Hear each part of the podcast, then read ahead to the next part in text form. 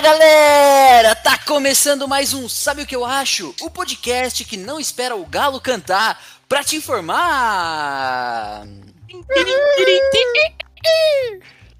Pela imagem que vejo aqui, nossos galos roucos, ou pelo menos um deles, está encapotado aqui na sua, no seu puleiro. Está com uma blusa que parece um iglu. Deve estar com frio. Como está o interior, Felipe Bira? Muito frio. Todo dia agora, meu bom dia aos ouvintes aí do Sabe o que eu acho.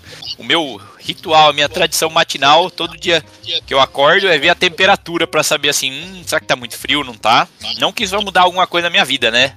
A roupa que eu vou colocar, porque eu coloco a roupa não pela temperatura que eu vi, mas pela temperatura que eu sinto.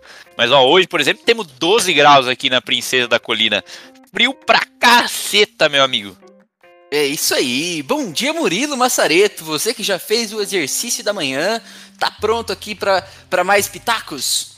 Bom dia, Alisson. Bom dia, Felipe. Bom dia, pitaqueiros e pitaqueiras de plantão. É, tá friozinho hoje, mas vamos lá, vamos para mais um pitaco do dia aí. É isso aí.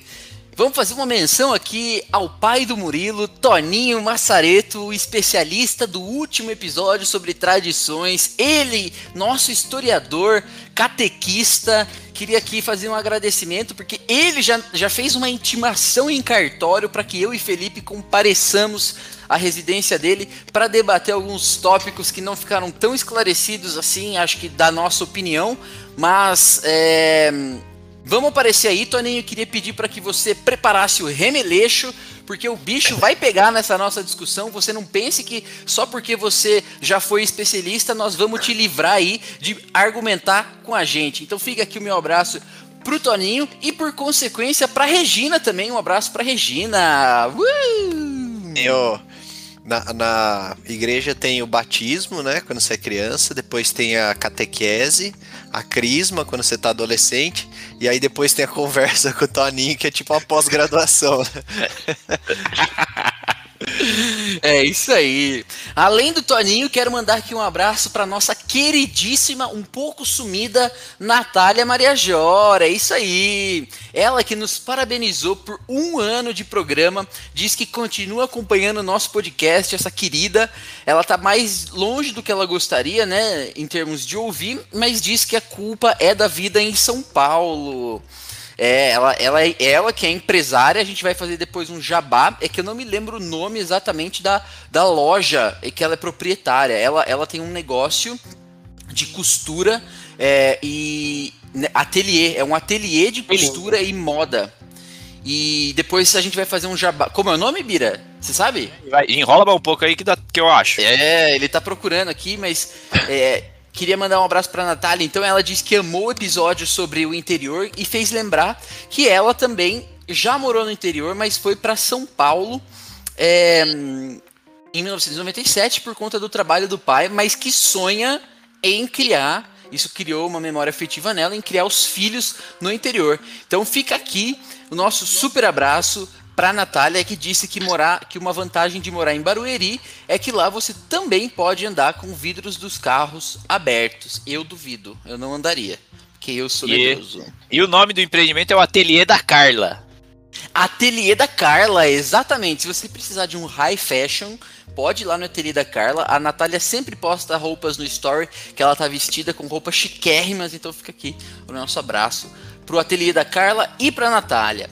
Queria também mandar um abraço para minha querida amiga Mira Vardaro. Isso, ela que disse que a tradição foi feita da semana dela, já que ela escuta o episódio todas as sextas-feiras de manhã. E quando eu falo de manhã, para Mirella Vardaro, eu quero dizer às 5h50, o horário que ela está Meu indo Maria. para o trabalho. Exatamente. Ela também queria mandar aqui um abraço pro melhor especialista, o Toninho. E ela adorou o episódio. E também, muito em função de pitacos da Mirella Vardaro, estamos gravando o episódio de hoje, então aqui fica já um agradecimento para Mira, que fez a recomendação deste episódio, que já já vou lhes dizer o que é. Quero também fazer algumas menções, alguns agradecimentos e alguns abraços. Queria mandar um abraço para o nosso amigo Rodolfo Binato, que está sempre ouvindo o episódio, para Nívia, para várias pessoas aqui, Marcel, pro Felipe, Edilson, Giovanni, Mariana, o Miller, Amanda, várias pessoas aqui que ouviram o nosso episódio. Então, muito obrigado. Fica aqui o nosso agradecimento. E agora, precisamos fazer uma menção do Hoje na História.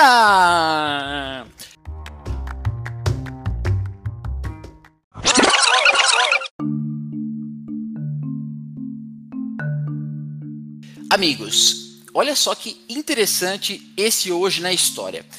Vocês têm uma data, assim, fala uma década, ou uma década, assim, década não, um, um é, qual que é o, além de década, ano, que, que tem? Ano. É o século, ano. século. É, tá bom, século funciona. Qual que é o século em que foi feita a primeira transfusão de sangue? Olha, essa daqui é muito louca. É o século, deve ter sido no século, século, Século 10. 20. Não, não. Foi no século XV, meus amigos. Meus amigos, no dia 15 de junho de 1667, o médico pessoal do rei francês Luís XIV, o Jean-Baptiste Denis, introduziu sangue de ovelha em um menino de 15 anos. Ave Maria. Esse fato ele ficou conhecido como a primeira transfusão de sangue documentada. E depois dessa realização ter sido feita com sucesso, o Dennis fez outras tentativas. Mas obviamente que a falta de conhecimento sobre esse tipo de procedimento, envolvendo diferentes espécies, eh, resultou em- na morte de muitos dos seus pacientes. E aí, por conta disso, a prática causou muita polêmica lá na, naquele século e uma grande controvérsia na França. E aí, isso tudo provocou a proibição dessa prática lá nos idos de 1670. Embora tudo isso tenha acontecido, o Denis né, forneceu as bases para os futuros procedimentos de transfusão de sangue. E aí, gente, olha só in- que interessante. Só em 1902 o Carl Landsteiner descobriu a existência dos quatro grupos sanguíneos. E isso rendeu a ele um prêmio Nobel e permitiu que outras transfusões de sangue ocorressem de maneira segura e confiável e fez com que isso salvasse milhares de vidas pelo mundo. Fato interessante é que o Denis ele desistiu da carreira de médico após as diversas tentativas frustradas de realizar a transfusão de sangue. Fica ou Denis? É, é, assim, na minha. Eu ainda tô no nível básico do francês do Duolingo, então pode ser que você esteja correto. Ok. Foi aí que começou a Deep Web. Nego misturando sangue de ovelha com humano. É, aí, que- é assim que começa. Que Mas eu achei, loucura. cara, eu achei interessante como é que, assim, né? Sangue de ovelha, que loucura. É, Mas naquela época você não ia pensar que ia dar pau, né? É sangue, tudo sangue. É tudo sangue, vermelho. O sangue da ovelha é vermelho? Fica a dúvida aí pros nossos ouvintes veterinários. nunca, nunca cortei uma ovelha pra, pra saber a cor do sangue. É, mas já, mas já comeu uma carne de cordeiro, né, o seu. Então vai, agora é hora do, do teste do Biriba! É, velho. Ouvintes que nunca andaram de carro comigo, fica aqui um jogo que a Antonella adora. Star, vamos ver se você sabe. Quem é o marido da cabra? Cabrito. Não. Cabrito é o, é, a- é o jovem, é tipo a sua prima lá, Raíssa Cabrito, não é? É o bode. É o bode, isso. E, o- uma- e a mulher, Bodão. a mulher do cordeiro. Do cordeiro não, peraí que até eu caí no, no erro. No, no carneiro, mulher do carneiro. Cornélia. É ovelha. Então fica aí pra vocês ouvintes. ó. O cordeiro é sempre o baby, o baby ovelha e o baby e o baby carneiro. E o outro aí, qual que você falou? Bode. O filho do bode que você falou antes, que é o cabrito. Cabrito. O cabrito é o filho do bode com a cabra e. E, o, e tem o corno, que é o boi chifrudo. Esse, esse jogo aí do, do, do qual é o feminino ou masculino de um determinado animal é muito bom. Fica aqui uma dica para vocês fazerem nas, nas longas viagens de carro. Eu também queria fazer mais uma menção a um 15 de É um junho, jogo. só que do ano de 1972, que foi o Tratado SALT, assinado entre os Estados Unidos e a União das Repúblicas Socialistas Soviéticas. Olha que engraçado. Naquele tempo, obviamente, a galera tava. é, o ano era 1972, então era um período de muita preparação bélica entre as duas potências aí, potências bélicas, e esse tratado ele colocou limite à construção de armamentos estratégicos e ele fixava um número para os mísseis intercontinentais e para os lançadores de mísseis instalados em submarino, ou seja, eles queriam prevenir que as duas superpotências se atacassem. Só que esse acordo ele proibia também o estabelecimento de sistemas de defesa antimísseis. E aí qual que era a ideia? Paradoxalmente, esse acordo ele tentava levar o equilíbrio do terror ao absurdo, já que ele tentava dissuadir é, a guerra entre esses dois é, de forma a se as duas superpotências não tivessem tentando proteger as suas populações de um ataque nuclear, elas estariam assegurando a muta, mútua destruição. Que loucura, né? Gente, precisa de assegurar a mútua destruição para você não entrar em guerra com outro país. Eu achei esse um pouco intrigante, quis mencionar aqui. E por último, no Hoje na História, queria mencionar o dia 17 de junho de 1989, nascimento de um dos geminianos mais geminianos existentes na face da Terra que eu conheço, o meu irmão. Fica aqui um abraço para ele, muita saúde, muita paz. Ele que está convidado, desejo recuperação breve. Estamos todos aqui rezando pela sua melhora. É, tá tudo bem, assim, sem grandes complicações, mas fica aqui o meu abraço de parabéns você que vai passar o seu aniversário aí trancafiado num quarto, é, sendo pelo menos alimentado pela sua esposa. Fica aqui o nosso abraço dos pitaqueiros. Eu quero dar meu abraço também, que agora aprendi a falar o nome dele. É igual ele, tipo um rei francês, é o Michael Lewis. É o grande yeah. Lewis, é. Um abraço, Maiqueira. Um abraço, Mike. Sem mais delongas, bora pitacar! Bom, caros ouvintes, o episódio de hoje, como eu disse, foi uma recomendação da Mirella Vardaro, ela que sempre nos assiste aqui, é, e lançou um tema aqui: como liderar a distância. Nós já pitacamos algumas vezes sobre home office, como deixar o ambiente de trabalho bastante positivo, comportamentos, como mudar de emprego, mas agora chegou a hora da gente falar diretamente com os líderes que estão liderando a distância e entender um pouco da perspectiva de como é, talvez talvez liderar melhor à distância em tempos de Covid, mas também num, numa época em que a gente prevê o trabalho remoto é, que perdure por mais tempo além da pandemia e que isso se torne a norma. Então vai ser bom para a gente também, nós três que somos grandes fãs do tema liderança, almejamos liderar, é, já lideramos indiretamente, diretamente, mas vamos aqui também entender e ajudar as pessoas em como liderar à distância. Por isso, eu quero começar esse episódio perguntando para o nosso amigo Star sobre sentimentos e sensações. E queria começar pensando na perspectiva do líder. É, a pessoa que lidera à distância, Star, qual que é o sentimento e as, sensa as sensações ou os sentimentos que essa pessoa tem ao liderar à distância? Se puder entrar na cabeça do líder aí moderno ou não tão moderno assim, para descrever quais são os seus sentimentos e suas sensações. Ah, eu acho que ah, com essa coisa da liderança à distância, é, você acaba tendo um sentimento, principalmente para aquelas empresas com cultura mais é, de trabalho presencial tal, tem meio que essa sensação de que está perdendo o controle, sabe? De, de tipo assim, não, não está controlando 100% do trabalho. E aí, eu acho que isso é um sentimento que algumas pessoas, é, que alguns líderes podem estar sentindo. É, eu acho que assim, empresas mais modernas, os líderes já estão acostumados com isso, então principalmente as empresas em que a entrega é mais importante do que a presença física da pessoa. Então, você tem um trabalho, você tem a data para entregar. Você vai, independente se você vai na empresa ou não, se você está fazendo aquele trabalho ou não, você tem que chegar naquele dia e entregar. Agora, as empresas mais tradicionais já tem, já não tem muito isso, né? Então, acho que um primeiro sentimento aí, eu acho que essa é, falta de controle, sabe? Pode o, o líder ele pode sentir que ele está perdendo o controle, que ele não está conseguindo ver todos os liderados de uma forma de uma forma que ele possa gerenciar. Show, meu amigo.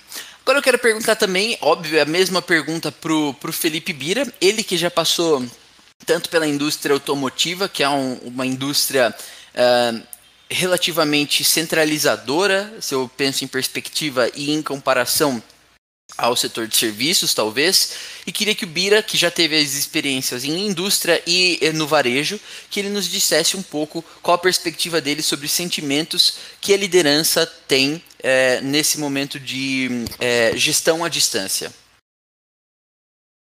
Eu acho que uma, uma preocupação importante na liderança à distância é a questão da comunicação. Eu acho que ao você estar distante, é importante que você se comunique e se faça, e, fa e se faça presente de alguma forma e como isso não pode acontecer fisicamente, acho que o principal ponto aí é, é a comunicação. E acho que é um ponto super relevante e importante que, que os líderes à distância têm que tratar, porque é a forma como você transmite as, as necessidades para o seu funcionário, mas também entende as necessidades dele. Eu acho que você acho que é, é relevante para o líder saber saber se comunicar. E, porém, tem líderes que se comunicam mal mesmo presencialmente.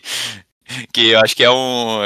É, fica uma lição aí que não é a questão de. Tudo bem, pode ter uma dificuldade aí de, de, da distância, de meios de comunicação com, a, com o home office, com a liderança à distância, mas tem líderes que, mesmo estando próximos todo dia do, dos seus liderados, não conseguem entender as necessidades do liderado e não conseguem passar as necessidades da empresa também para para essa pessoa. Então, acho que esse é um, é um tema super importante a ser trabalhado e eu acho que tem até alguns paradigmas de, por exemplo, ah, agora liderando a distância, a gente tem é mais dificultosa a comunicação. Só que com a pandemia a gente conseguiu desenvolver tantos skills e ferramentas aí de, de comunicação de comunicação à distância que eu acho que alguns pontos da comunicação podem até ter melhorado, sabe, como organização de equipe, utilizando ferramentas, tal. Acho que tem um pouco disso também.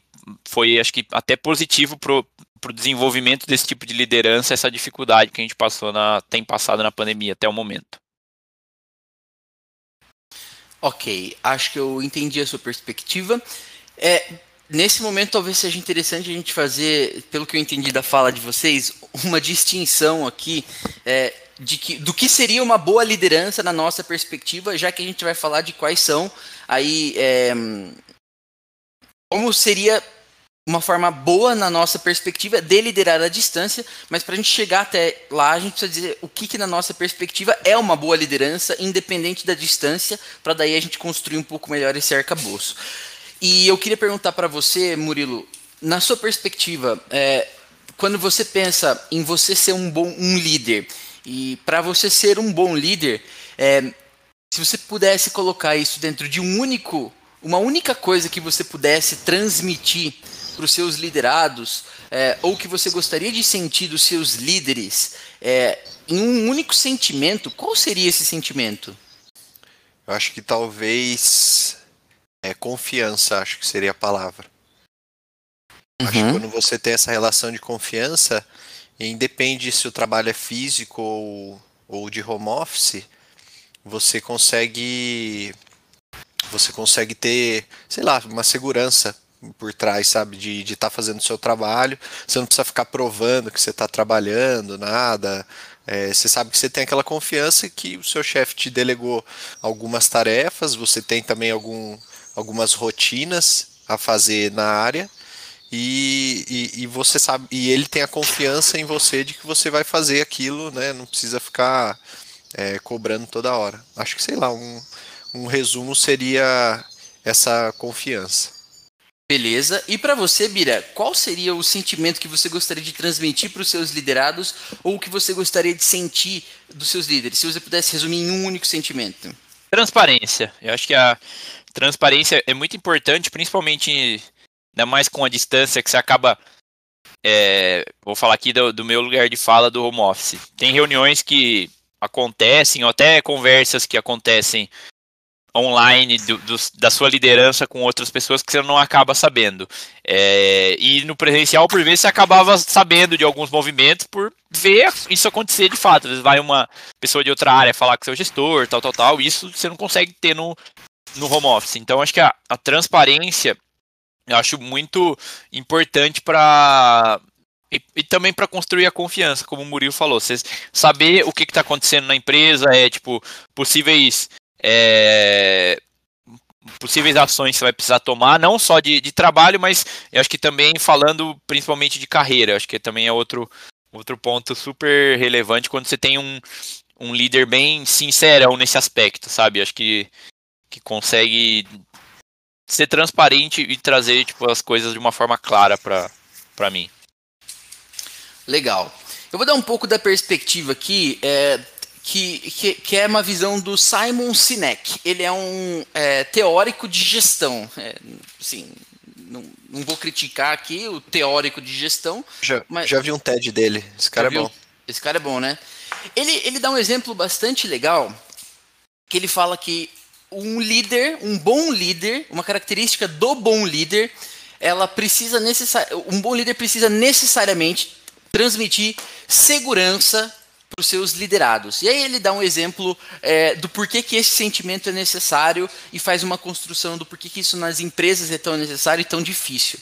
Ele começa falando assim: é, pensa 50 mil anos atrás, no nascimento do Homo sapiens, o mundo era cercado por perigo ele desenha tipo perigo em todo lugar. E aí ele desenha um círculo no meio desse todo período, desse, todo desse perigo e fala assim: esse é o círculo da confiança. Esse círculo da confiança ele começou a se desencadear na forma de convívio social, em que tribos começaram a, a defender os seus próprios contra ataques de outras tribos é, e desse modo a gente começou a criar o senso de segurança social que a gente tem, é, estando em um determinado meio. E o meio é o que influencia o nosso sentimento. O engraçado com a segurança e com é, esse senso que ele fala necessário ter o círculo de confiança, isso tudo não dá para você delegar ou mandar é, alguém fazer. Você não consegue criar confiança e segurança, especialmente em uma economia tão, tão desigual como a nossa. E aí ele, ele argumenta que o problema com a confiança e com a cooperação, né, é que eles são sentimentos e não instruções. Você não pode simplesmente dizer para outra pessoa assim, confia em mim e ela vai fazer isso. Porque você precisa ganhar aquele sentimento. Aquele sentimento ele é construído, você não consegue delegar simplesmente. E por que, que eu acho que, na minha visão, e eu concordo muito com ele, a segurança é o sentimento que eu escolheria transmitir para os meus liderados e receber dos meus líderes. Exatamente por esse Murilo, por esse Murilo, por esse motivo que o Murilo deu, de que quando você está em segurança é, emocional, estabilidade, um círculo de confiança, você não tem problema, por exemplo, em chegar para o seu líder e falar dos problemas que te assolam.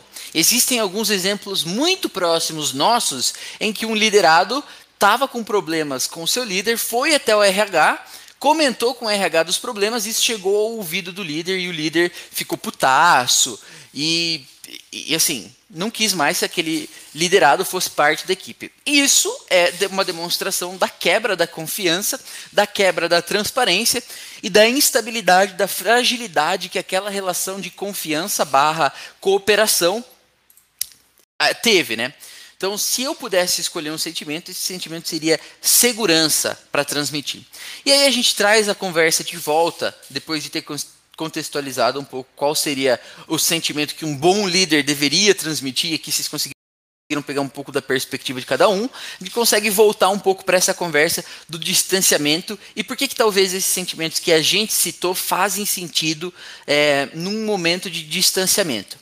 E agora, mudando a perspectiva da visão do líder para a visão do liderado, hoje, no, como vocês estão aí é, no home office, qual é o sentimento que você acha que. É, e aqui, líderes, por favor, se vocês estiverem ouvindo isso, gostaria que vocês tomassem essa perspectiva não como pessoal, mas como aprendizado. Qual seria o sentimento que vocês gostariam de sentir estando trabalhando de casa? É, dos seus líderes, é, uma, talvez uma falta de um sentimento que você tinha no presencial e não tem no, no, no home office, o que, que vocês sentem falta é, na perspectiva de liderados em termos de sentimentos e sensações? Começando aqui pelo Murilo. Ah, eu vou citar um tema aqui, né? Não sei se todos os ouvintes é, seguem a página chamada Festa da Firma no Instagram, que põe vários memes corporativos. E eu acho que tem, tem a, a gente como liderado também é, é complicado às vezes, né? porque você tem um mix de sentimentos. Vou citar assim a exemplo dos memes que, que eu vejo lá, né? Às vezes a gente, como liderado e estando em home office, você não quer ser incomodado, você não quer ficar participando de 500 reuniões. Só que, por outro lado, se, o, se ninguém te incomoda, se ninguém vem falar com você, aí você começa a sentir, ah, nossa, mas ninguém tá vindo falar comigo, ninguém conversa comigo, né? Tipo, eu não tô sabendo de nada, estão me deixando por fora. Então, é complicado também, né? A, gente, como liderado, também tem que, tem que fazer esse meia-culpa aí é, e entender esses sentimentos, porque é, é, é um trabalho novo tanto para a gente como os líderes também, né? Então, acho que vai de entender e eu acho que uma coisa que a gente sempre fala aqui na, nas nossas nos nossos episódios é a comunicação, né? Se, por exemplo, algo tiver de mais ou de menos, né? É, é, essa, essa interação com o líder tiver de mais ou de menos, eu acho que também vale uma conversa para acertar isso, né? Então, por exemplo, sei lá, se o líder está te exigindo muito fora do horário de trabalho, ou então se ele não está falando nada com você, não está passando nenhuma tarefa, nenhuma orientação, vai lá, conversa com ele para tentar ajustar da melhor forma. E para você, Felipe Bira? Eu tenho, eu tenho um caso que eu, eu, eu, passei por muitas lideranças na, no meu trabalho atual, quase não mais atual. Aí, ouvintes, fica aí a bomba! Semana que vem vocês vão saber onde eu estarei trabalhando. É... Passei por muitas lideranças, estava até fazendo as contas aí.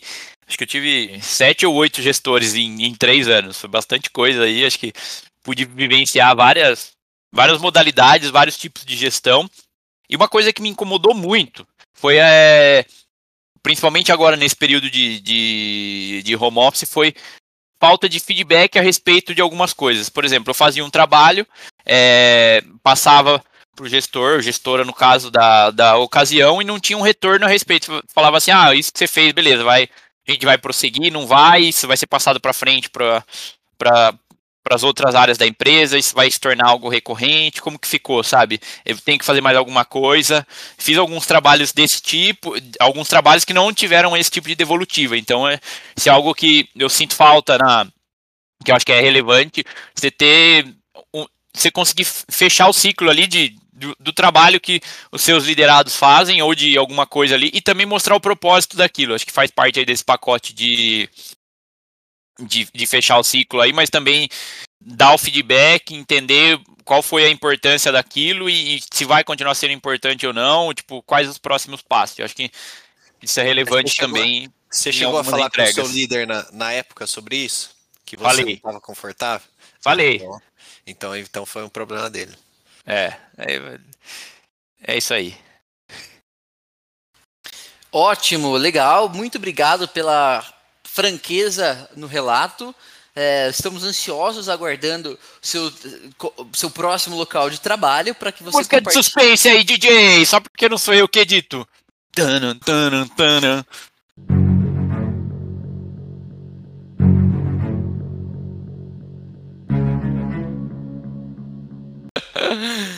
É isso aí. Estamos ansiosos aqui para saber. Depois você conta na próxima semana pra gente para onde é que você vai.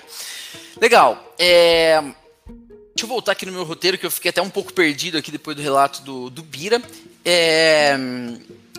Olha só. E, existe um estudo que, que fala sobre um pouco sobre é, comportamentos, né? E, em especial, sim, existem cinco tipos de é, a tradução seria preconceito, mas se vocês tiverem uma tradução melhor, bias. Como que é a tradução de bias? Tendência. Não. Yes. Viés, viés, é viés. Viés. Esse é Viés. meu amigo tradutor. Cinco vieses comportamentais que geralmente faz com que gerentes, né, gerentes e líderes é, caiam aí em alguns erros. A gente geralmente tende, em tempos de incerteza e reclusão, como a gente está passando, é, as pessoas procuram é, por, por é, estabilidade e por né, que alguém guie elas nesses tempos. Quando você está dentro de um escritório, você consegue conectar muito mais facilmente com as pessoas e consegue fazer alguns é, evitar alguns vieses comportamentais, como por exemplo o viés da confirmação. É, muitas vezes, quando a gente precisa tomar alguma decisão, a gente, sem ter muito contato com as pessoas, a gente acaba indo pela nossa intuição. E um dos grandes, uma das coisas mais difíceis, na minha opinião, que os líderes e os liderados passam nesse tempo de distanciamento é a, a problemática de tomar decisões sem ter confirmações. É, quando você está no escritório, você consegue chegar lá, tomando um café, bater um papo, explicar o que você está fazendo, de, talvez de uma forma um pouco mais informal, compartilhar a sua ideia com colegas de diferentes áreas, diferentes funções e receber eh, feedback espontâneo de forma muito mais facilitada. Agora, quando a gente está distanciado dessas pessoas, acaba que precisa ser formal esse tipo de, de encontro, porque você precisa ir lá e falar assim, cara, podemos falar rapidinho? E aí você vai lá e abre uma sala de reunião. Então, isso traz um pouco de formalização para esse tipo de discussão, que geralmente é muito mais informal dentro do escritório. Então, esse é um problema bastante grande que os gerentes e os líderes precisam prestar atenção na hora de tomarem algumas decisões e tomarem decisões em especial que afetam os seus liderados, que é o, é o, o viés da confirmação, segundo aqui o Harvard Business Review, de acordo com o estudo que eles fizeram. E eu concordo muito com isso. A gente tende a tomar algumas decisões sem, sem compartilhar as nossas ideias, ou então a gente acaba sendo chato, excessivamente compartilhador de ideias, porque a gente fica chamando várias pessoas para fazer várias reuniões e talvez aí chamando demais as pessoas e acaba é, entrando nesse ponto que o Murilo também citou, que você fica cutucando a pessoa lá, que você quer falar algum assunto e começa a ser o chato. Então, para a gente discutir um pouco quais as principais dificuldades das, da liderança à distância, eu queria perguntar agora para o Biriba é, coisas que você ouviu de líderes e até da, da Mirella, ela que, que sugeriu esse episódio. Quais são grandes dificuldades pelas quais os líderes passam, Felipe? Eu acho que uma, uma dificuldade aí é, faz, é fazer essa leitura da, dos liderados, da, da equipe ali, do, do seu time, entender o, momento de cada um. Acho que isso. Você tem pessoa que não gosta de ligar a câmera, tem pessoa que já no presencial não se abre tanto, e, e por vezes você não consegue extrair, tipo assim, as necessidades da pessoa. Acho que isso é um, é um ponto é um ponto de dificuldade. Acho que tem a questão de saber também como motivar essas pessoas à distância, tipo, garantir que, a, que as entregas e que tipo, os combinados sejam, sejam feitos, sabe? Acho que essa é uma, é uma dificuldade, ainda mais num, num modelo de trabalho. Acho que aqui a gente tem dois tipos, né? De liderança à distância. Tem a liderança à distância que você vê a pessoa presencialmente poucas vezes na semana, e tem a liderança à distância que você não vê a pessoa nenhuma vez, que é o que a gente está passando agora no, no home office. Acho que mais se aplica nos dois casos é você como, como você organizar melhor as entregas tal. Acho que isso é um, é um ponto de, de, de decisão também. Acho que e também de como não microgerenciar. Acho que esses são alguns dos, dos desafios aí, porque você, por vezes, você precisa até garantir a qualidade da entrega ali, só que você também tem dificuldade de fazer junto, essa questão de, de, de organizar bem o tempo com a pessoa, acho que esse é, uma, é outro ponto de, de, de dificuldade. E, e, acho que tem a questão que também é, empresas mais tradicionais podem passar por isso também, a questão da produtividade. Tipo assim, o líder tentar entender se a pessoa está sendo produtiva ou não à distância, como como fazer isso sem estar presencialmente, sem ver a pessoa, sabe? Acho que esse é um, é um dos desafios grandes aí da liderança à distância, saber se, se a sua equipe está rendendo o que de fato foi combinado e o que ela pode render, sabe?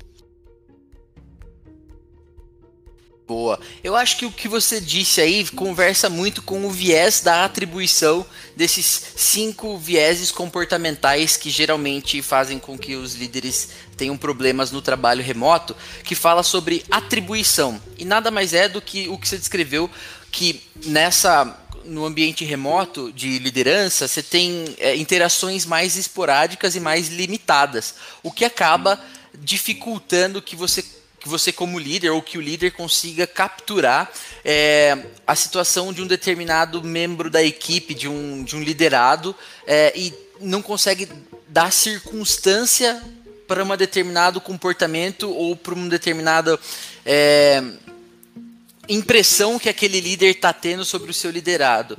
E é, é, é importante dizer que aqui líderes trabalham muito com os sinais que eles recebem dos seus liderados, sinais comportamentais. E aí, dentro desse ambiente remoto, às vezes você não tem a oportunidade de entender todos esses sinais e de captar tudo isso. O, o grande problema aqui é que o cérebro, ele geralmente tenta compensar essa falta desses sinais é, e a, a, falta de informação é, comportamental através do contato pessoal e acaba pulando direto para conclusões sobre o comportamento das pessoas sem de fato ter todas as informações e acaba tendo a tendência de desproporcionalmente atribuir o comportamento das pessoas aos seus próprios é, as próprias características daquela pessoa, os seus traços comportamentais, e isso não leva em consideração um, um negócio importante que é a gestão comportamental, é a gestão situacional. Então, muitas pessoas às vezes estão podem estar passando, por exemplo, por problemas dentro da família. A pandemia tem estressado muitas pessoas por é, um fardo muito grande de muitas coisas tendo que ser gerenciadas dentro da própria casa, além do trabalho, e aí isso gera é, circunstâncias mais atribuladas para os liderados. E o, o, o, líder, quando ele não tem a possibilidade de observar tudo isso, ele só tem aquele contato de meia hora, uma hora, em uma reunião que talvez esteja num ambiente mais controlado, ele acaba perdendo alguns sinais importantes que podem estar tá causando um determinado comportamento na pessoa. E aí você pula direto para a conclusão de que aquela pessoa, naquele momento de interação, é, que você tem de uma hora, bem limitado, está tendo um comportamento que talvez não seja aquele comportamento mais desejado para aquele momento do trabalho. Eu e... acho também que tem um, um, ponto aí que no momento de você construir a relação, tipo, entre gestor e, e, e equipe, você tem, você tem os momentos é, de descontração que a gente tinha no, no presencial, como por exemplo almoço, cafés, são coisas que a gente. Você pode até tentar forçar hoje em dia. Tipo assim, ah, vamos marcar um café aqui. Você marca um café uma vez por semana, uma vez a cada 15 dias. No presencial, você almoçava todo dia, você comia todo dia, é, tomava um café antes, depois, durante o expediente. Acho que era. E, e, e apesar de isso não fazer parte da, das formalidades do trabalho, eram coisas que acabavam criando uma empatia e uma conexão entre é, equipe e gestor que por, por vezes se refletem também na, no desempenho no trabalho do dia a dia. Você, tipo, ao você ter uma relação melhor com seu gestor, você acaba gostando mais da pessoa. E isso com certeza influencia no, no jeito que você enxerga o seu trabalho e enxerga a forma como ele se, se coloca para você também. Eu acho que esses momentos fazem bastante falta para construir essa conexão aí entre líder e liderado. Boa, meu amigo. É igual. Uhum. Não, é igual quando eu era presencial, né? Eu lembro que às vezes é, eu precisava falar alguma coisa com o meu chefe, eu ia direto na sala dele, batia na porta, às vezes ele até estava ocupado. Mas Arcaico. Como mas como Fala do chefe. Mas como era rápido, você conseguia conversar, né? Hoje em dia não, é mais burocrático, né? Primeiro você tem que ver se. Primeiro você já vê ali no Teams. Se tiver ocupado em reunião, você nem. Ou ao telefone, né? Você nem, você nem entra em contato. Mas se não, você tem que mandar tipo uma mensagem. É, ah, você tá podendo falar? Tem cinco minutos, né? Aí você corre risco dele nem ver a mensagem, porque deve estar tá chegando um monte de mensagem. Então é, ficou muito mais burocrático mesmo essa, essa relação. E fora que quando você manda uma mensagem e o cara fala assim, cara, tô ocupado, podemos falar daqui a pouco? Você fica com o sentimento de que, tipo assim, mano, puta, precisava falar um negócio importante.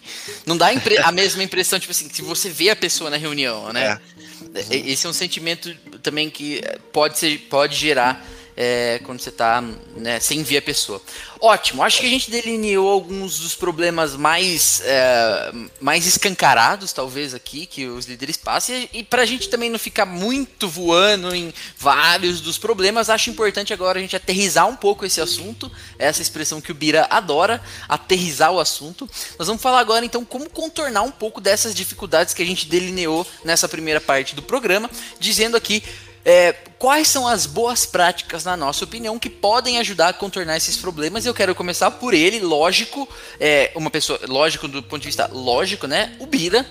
Logicamente, Bira, quais são boas práticas é, que você, como líder aí, que vai liderar equipes, é, vai, vai adotar para ser um bom gestor à distância, um bom gestor remoto? Cara, eu acho que eu tive uma, uma mudança de chave aí bem, bem forte na última mudança de área que eu tive dentro da CIA, que foi agora no, começo do ano. Quando eu tava na função antiga, a gente tinha uma dificuldade de. Por vezes tinha bastante, bastante gente ou muitas pessoas fazendo a mesma coisa. Principalmente no momento ali em que a, na CIA a gente teve o, o e-commerce acabou ganhando relevância por causa da pandemia, a gente começou a vender muita, muita coisa online pelo site, pelo aplicativo. Tinha muitas pessoas da minha área e de outras áreas é, tentando fazer trabalhos parecidos, relatórios parecidos, entregas parecidas tal. E a gente tinha um gap muito grande de, de comunicação, seja internamente dentro da, da própria área que eu estava ou é, interáreas, até comparando levando aí outras pessoas. Quando eu fui para para minha função atual, que é dentro de um time, a gente, a gente trabalha lá atualmente no modelo de squad, no modelo ágil, que para mim tem um trouxe um ganho muito grande que é o, o, o, ritual de organização do time. A gente faz uma reunião no começo da semana, na segunda-feira, para organizar as entregas da semana. A gente trabalha por sprints, aí em inglês desnecessário, como os caras do TI fazem. Tipo, a gente trabalha, o cara fala assim, ah, preciso tal entrega. O cara fala, não, vou encaixar só na próxima sprint. Então eu passei a trabalhar assim também, mas não sendo de TI. E eu acho que é foi algo bem valioso porque ao a gente combinava como time quais seriam as entregas da semana e, e o que, que era importante para o time. A gente até discutia, ah, é importante a gente fazer tal coisa, é importante fazer essa outra coisa aqui. Então, acho que isso dava uma clareza muito, muito importante de, do que cada um estava fazendo, de, do que cada um eventualmente precisaria de ajuda e, e, e de fato o que a gente estava fazendo que era importante. Não tinha ninguém fazendo algo Tipo assim, ah, vem alguma prioridade XPTO que não tem nada a ver com a nossa prioridade real, sabe? Acho que isso dava muita clareza. E além da gente fazer essa organização semanal, a gente tem as nossas reuniões diárias, as dailies, que a gente revisitava essas entregas para ver se, já tinham sido terminadas, se alguém precisava de ajuda. E, e também para ver se alguma coisa precisava ser reprojetada. Falar assim, ah, isso aqui não é mais relevante essa semana. Então acho que é. E, e esse pacote todos, para mim, se transmite, se se explica em organização e, e, comunicação constante. Então, acho que esse, esse modelo de, de trabalho é algo que eu gost, gostaria e pretendo levar comigo para os outros lugares que eu, que eu for, que principalmente quando você trabalha em equipe e com pessoas aí que conseguem desempenhar independentes uma da outra, em, em algumas coisas, em outras juntas também, acho que é importante para para ter essa clareza de rumo da equipe como um todo e para saber também, tipo assim, se por algum momento alguém está sendo sobrecarregado ou não. Acho que essa, esse modelo de, de gestão aí à distância com essas ferramentas, aí já fica o meu pitaco. Vocês podem usar o Trello, o Asana, que são ferramentas gratuitas. E esse é meu pitaco. E você, Murilo, é, como que você pretende contornar os problemas aí é, do, da liderança à distância com seus liderados? É, eu não tenho liderado, né? Mas se eu fosse um líder, eu acho que na atual área que eu estou, né? É, como é que é a estrutura? Tem, tem um, é, é uma vice-presidência, então tem o vice-presidente. Abaixo dele são cinco áreas, então cada área tem um líder, e abaixo desses líderes tem os é, tem as equipes né, de cada uma das áreas. Então, assim, toda semana a gente faz uma, uma reunião entre o vice-presidente e os liderados diretos e aí é, é um pouco disso que o Felipe falou, né? O que está fazendo, o que precisa da, da ação do, do vice-presidente, né? é, uma coisa mais de, de follow-up, é, para ter uma noção do que está acontecendo. E uma vez por mês, é, a gente faz uma reunião com todo mundo, com o vice-presidente, com os liderados, com as equipes. E aí essa reunião com todo mundo é meio tipo pauta aberta. Então, assim, a gente vai falando sobre vários assuntos. Eu acho que é, esse tipo de reunião ele, ele deixa livre para as pessoas perguntarem, para as pessoas se sentirem confortáveis de falar alguma coisa, né? Às vezes nem sempre muito relacionado ao trabalho, mas é, temas da, da empresa como um todo, é, de como que estão os rumos da empresa, né? Então, assim, acho que, que são, são formas bem legais de, de gerenciar. E outra, outra coisa que eu recomendaria ou utilizaria, e até eu estou utilizando, né? É, eu, eu, li num livro sobre a questão da comunicação e, e, eu acho que até pode virar um episódio futuramente, né? Como se comunicar de forma escrita porque é, eu vejo muito assim, né? A pessoa às vezes ela manda mensagem no, pelo Teams, né? Ou, ou qualquer que seja a ferramenta aí de é, o chat corporativo que, que utiliza, ou mesmo por e-mail. Mas eu acho que as pessoas poderiam ser mais diretas. Ao invés de, por exemplo, você mandar várias mensagens, você já manda tudo numa mensagem só e tentar ser o mais claro possível acontece também às vezes de você mandar, sei lá, você manda para um, vamos supor, você tem um líder e aí você manda para ele, ó, a gente tem a situação A e a situação B e a gente precisa tomar uma decisão. É, vamos seguir por A ou por B? Aí ele manda, concordo. tipo, é, tem que ter uma clareza na comunicação também, né? Mas eu acho que é, essa comunicação escrita é um ponto que eu trabalharia bem né, mesmo sendo liderado, mas principalmente como líder, por, por conta dessa distância, né, por essa falta de, de você conseguir falar e se expressar, é, expressar a sua ideia da melhor forma. Show, meus amigos. Acho que a gente já pode ir caminhando para os finalmente aqui do, do, programa, dizendo um pouco quais ferramentas que a gente usa é, que podem auxiliar nesse processo de contornar as dificuldades da distância impostas pelo trabalho remoto. E óbvio que a gente quer continuar, eu imagino que vocês também queiram continuar nesse modelo híbrido de trabalho. Como que a gente consegue organizar da melhor forma, ou melhor, usar quais ferramentas vocês recomendam para os nossos ouvintes líderes para que eles usem de forma a conseguir é, colocar em prática essas dicas que vocês deram? Começando pelo Bira, que já tinha falado aqui a primeira falou daí do Trello. Fala um pouco de mais ferramentas aí, tanto de comunicação, quanto de compartilhamento de informação, de acompanhamento de progresso, de acompanhamento de entregáveis. Eu acho que o, essa ferramenta que eu citei aí, o Trello, você consegue fazer um planejamento ali de, de curto prazo, umas entregas mais entregas menores que você vai trabalhar ali na semana, num horizonte ali, ou alguma coisa que você lembrou, uma entrega isolada para você fazer é, daqui a algum tempo tal. Mas eu gosto de. E é uma coisa que eu não tenho vivenciado atualmente também, que acho que até um pouco da cultura da empresa não ter isso. Eu gosto de, de uma roupagem de gestão de projetos um pouco mais organizada. Projetos mais de médio e longo prazo, com responsáveis, entregas tal. E eu acho que.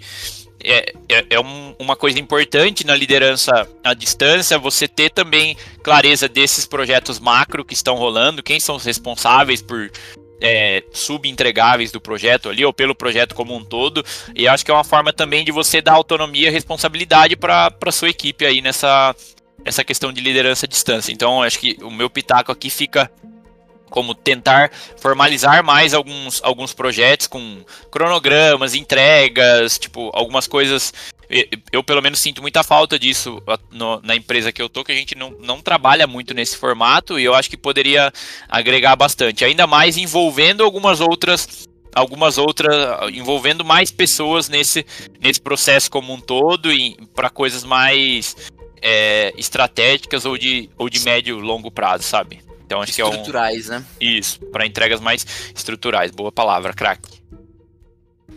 E, pra, e você, Murilo, é, ferramenta de gestão aí que recomendação para os líderes usarem na gestão à distância? Ah, eu acho que para simplificar tem o pai de todos os sistemas que é o Excel, né?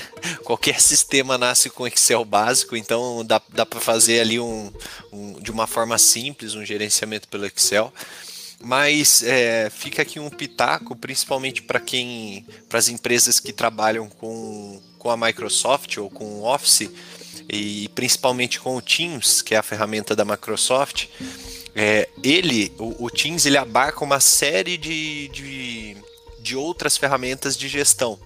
Então, por exemplo, nessa parte de, de Kanban, né, que o, o Felipe estava falando do Trello, no Teams tem o, o Planner, que é a mesma, funciona da mesma maneira. E aí, assim, se você for pesquisando os aplicativos que tem no Teams ou, ou que são integrados com o Teams, você tem uma infinidade. Tem o Evernote, tem calendário, é, tem o Slack, tem várias ferramentas que você consegue integrar com o Teams, né? E às vezes utilizando aí da mesma licença, né? Sem precisar pagar nada mais por isso, mas que você consegue gerenciar de uma forma melhor é, os seus liderados, uh, principalmente nesse momento que a gente está vivendo à distância. Eu acho que só um, só um pitaco para complementar, acho que aí falando do, do. Esqueci o nome aí do que o Murilo falou, do Trello, do Asana, dessas ferramentas aí de gestão. Acho que um ponto relevante para a liderança é incentivar que seja uma gestão colaborativa, que todos participem, que todos mexam lá, coloquem atividades, tirem, se organizem, falem sobre, é, discutam sobre, porque você criar. É, eu já tentei no passado fazer com outras pessoas e com equipes menos engajadas e caiu no esquecimento. Até liderança tentou fazer isso, não, não funcionou. Por quê? Porque não era um, um, ritual, um hábito da equipe como um todo tratar aquilo ali com uma devida importância ou como as entregas, sabe? Acabava passando por cima ou falando de fazendo outras coisas, outras prioridades que acabavam não caindo lá. Pode até acontecer de ter outras prioridades que não estavam lá, só que é importante que isso apareça nessas ferramentas de gestão. Por isso que eu acho que o envolvimento, o engajamento para que todos participem e, e usem disso, eu acho que é, é importante para o sucesso na utilização. Só mais um pitaco aí, aproveitando que você falou, Bira. Às vezes também é interessante você jogar a responsabilidade para a equipe para que a, a solução surja deles, que aí o engajamento é maior. Então, por exemplo, se você precisa de uma ferramenta de gestão, você joga para a equipe, ó, vocês conhecem alguma ferramenta? É, vocês acham que dá para utilizar alguma ferramenta do Teams para a gente utilizar?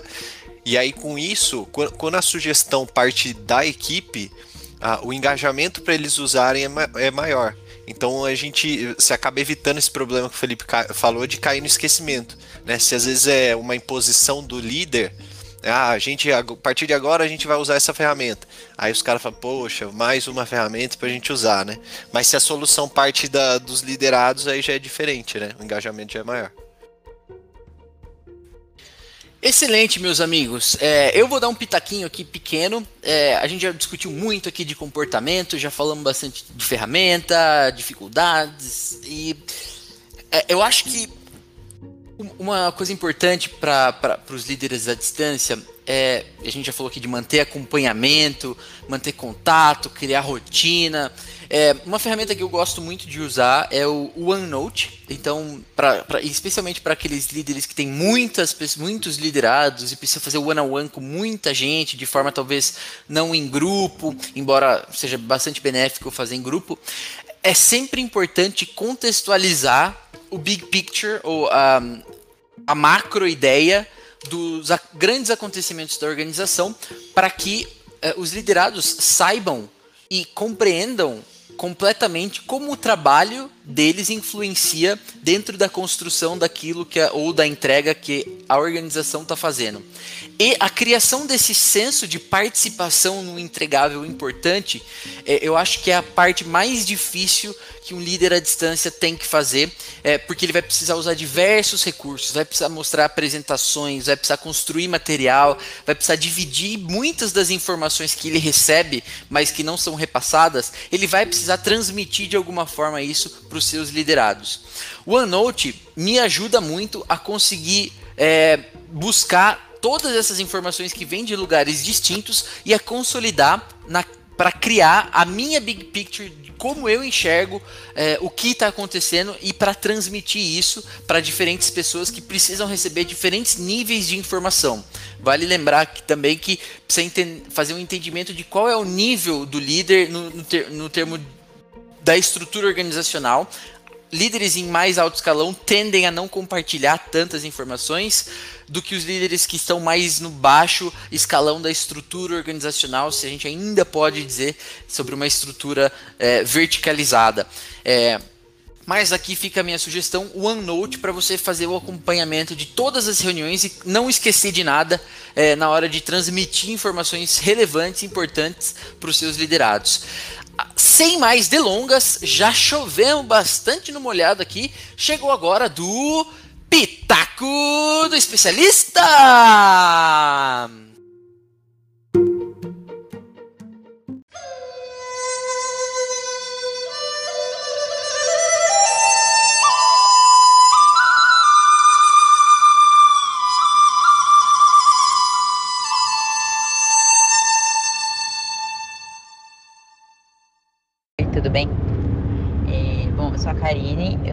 Coordenadora de segurança do trabalho em uma indústria farmacêutica.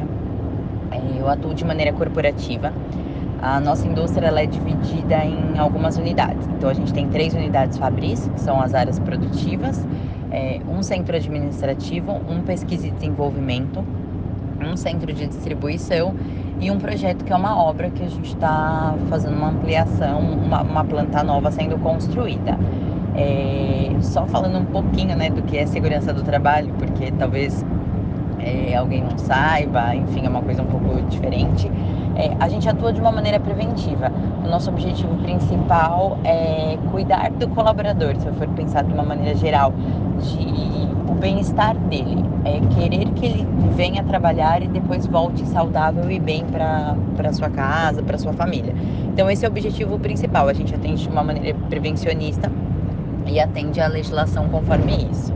Basicamente, né, de uma maneira geral, é isso. É, bom, atuando em todas essas, essas plantas, eu sou gestora de uma equipe de 16 é, colaboradores. Dentre eles, eu tenho os auxiliares administrativos, que dão suporte para a gente na parte mais administrativa, e os técnicos de segurança, que são os papéis principais de, da nossa área, que são os que atuam na linha de frente, são os que realmente estão ali na parte operacional. Eles são em 12, um deles é o engenheiro de segurança do trabalho. Cada um deles, é, eles ficam em unidade. Então eu tenho unidade que tem dois técnicos, unidade que tem um técnico, então eles são subdivididos nessa parte disso. E, e aí como é que eu faço, né, para fazer a gestão tipo, de todos eles, de, de, enfim, de passar atividades e tudo mais.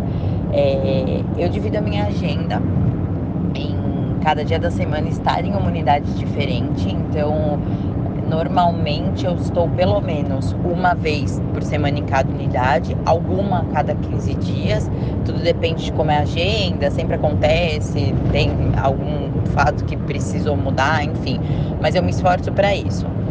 E, e, como é que é, né, fazer essa agenda tão. É, é uma rotina tão dinâmica e tão volante, na verdade, né?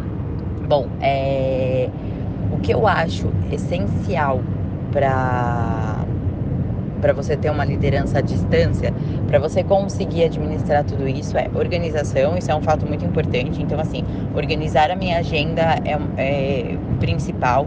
Saber o que eu vou fazer também, tipo, nos dias e como eu vou direcionar as pessoas, porque eu tô uma vez só por semana. Então, assim, naquele dia eu sei que eles vão me sugar muito de informações, de perguntas, de direcionamento, enfim. E o que acontece que eu tenho uma tendência muito grande é, no dia que eu tô em determinada unidade, parece que tudo acontece na outra unidade. Então eu acabo, assim, não tem como você falar, ah, eu tô aqui nessa unidade hoje, eu só vou trabalhar para ela. Não, então você tem que se dividir. É, eu sou uma pessoa que eu gosto muito, tipo, de não ter rotina e eu gosto muito de atividades dinâmicas. Então, isso me motiva. Isso é uma das coisas que me motiva no meu trabalho hoje. Acho que se você me colocasse numa unidade só trabalhar com só algumas pessoas, e alguma coisa diferente, eu não, não funcionaria bem. Então, Como isso me motiva, me dá mais gás, mais força para trabalhar. Isso é bem legal. Mas organização é um ponto fundamental. Eu sou extremamente organizada e bem metódica em alguns pontos. Então isso me ajuda muito a planejar meus dias. Então planejamento e organização tipo, é fundamental para você trabalhar com equipe à distância, porque você também precisa saber como que você vai direcionar, porque você tem poucos momentos ali com aquela equipe, né? E que é importante assim que eu vejo tipo na minha liderança que eu avaliei, que eu tento conversar, que eu tento pegar feedback dos meus colaboradores, enfim, que eu tento é, administrar é uma equipe que você confie bastante, porque eu falo que eles são os meus olhos e são os meus direcionamentos ali no momento, né? Então eu acho que tem que ser uma equipe que você confie bastante no trabalho, porque o dia a dia é muito eles, muito mais do que eu. É, eu tento ser bastante empática com as pessoas, porque ainda mais no momento que a gente está vivendo, né? Eu acho que eu, eu tento fazer aquilo que eu gostaria que fizessem comigo, né? Então, eu tento entender momentos de, ah, eu não tô bem hoje, ah, eu preciso, tipo, sair um pouco mais cedo. Olha, eu tento entender que às vezes uma entrega não foi tão rápida quanto eu esperava, tipo, naquele objetivo. Eu tento ser bem, bem empática com, com eles, assim, e tento entender o momento de cada um, a individualidade de cada um. Isso é uma coisa também importante. Cada colaborador que está ali, ele é de um jeito. Ele tem um, uma personalidade, ele tem uma forma de trabalhar. Como são 16 e são, às vezes, pessoas que fazem as mesmas funções, mas tem personalidades totalmente diferentes. Então, assim, isso é uma coisa também que eu acho que você tem que respeitar muito, a individualidade de cada colaborador. E, eu me esforço muito para isso e eu acho que, que é uma, uma parte importante.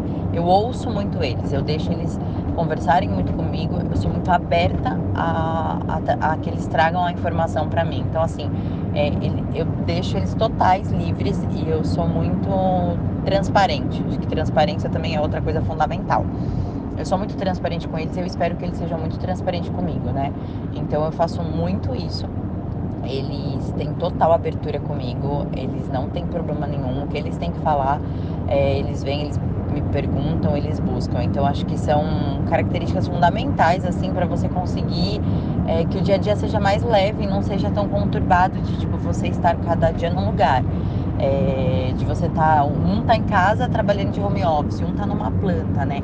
A nossa atividade ela é bem operacional, então não tem como a gente deixar de estar nas plantas, né?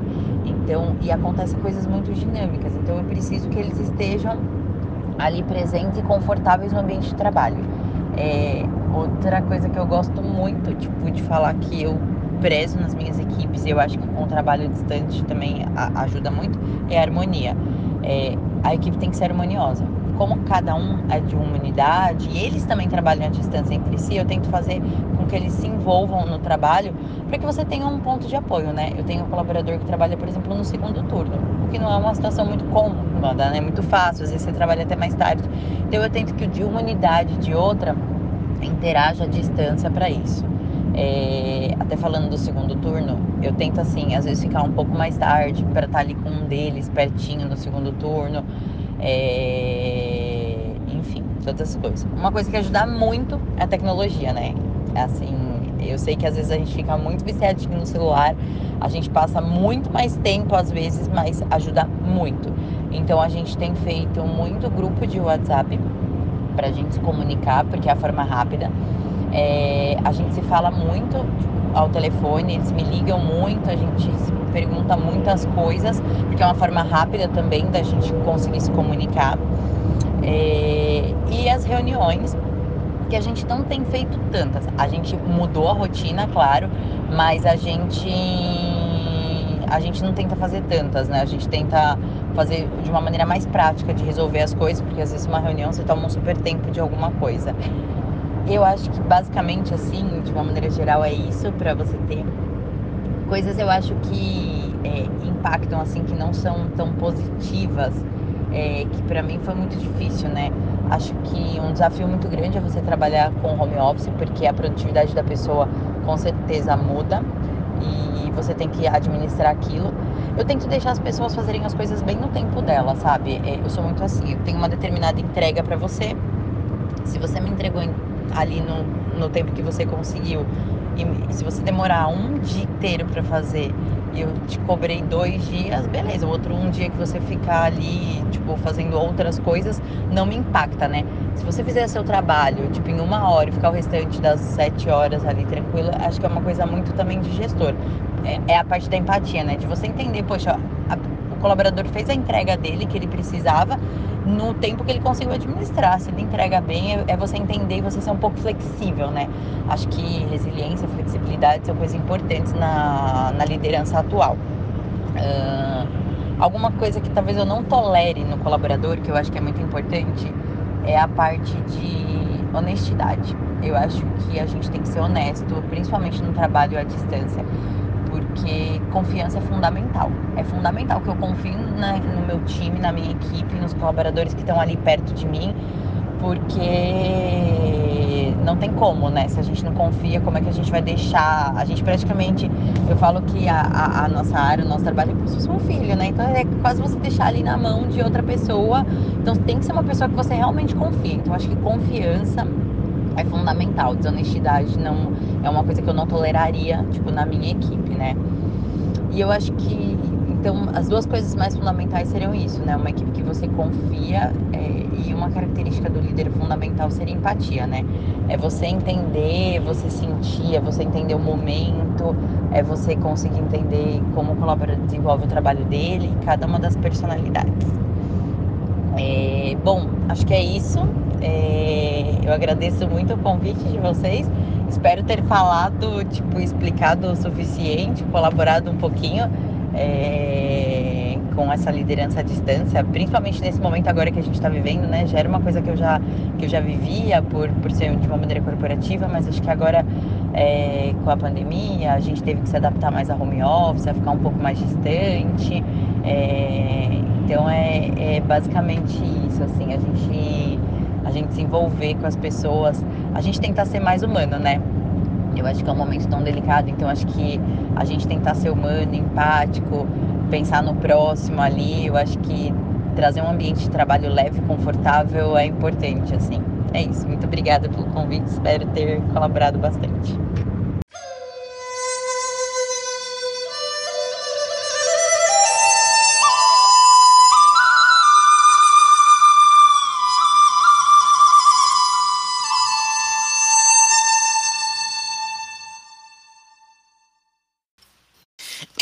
Depois desse pitaco maravilhoso, só nos resta dar o selo do Sabe o que eu acho para você seguir liderando a distância com efetividade e eficiência. Aqui estão os pitacos da semana.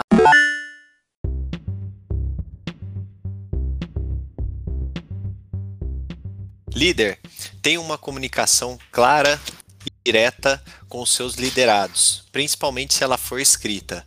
E liderado, se você não entendeu o que o seu líder está querendo passar, a mensagem que ele quer passar, não se prive de questionar, de perguntar ou até mesmo ligar para entender melhor. Organize o trabalho em projetos e dê autonomia e responsabilidade para os seus liderados. Uma única abordagem não atende a todos os seus liderados. Pense na liderança situacional, em especial em tempos de não conseguir capturar todos os sinais comportamentais dos seus liderados.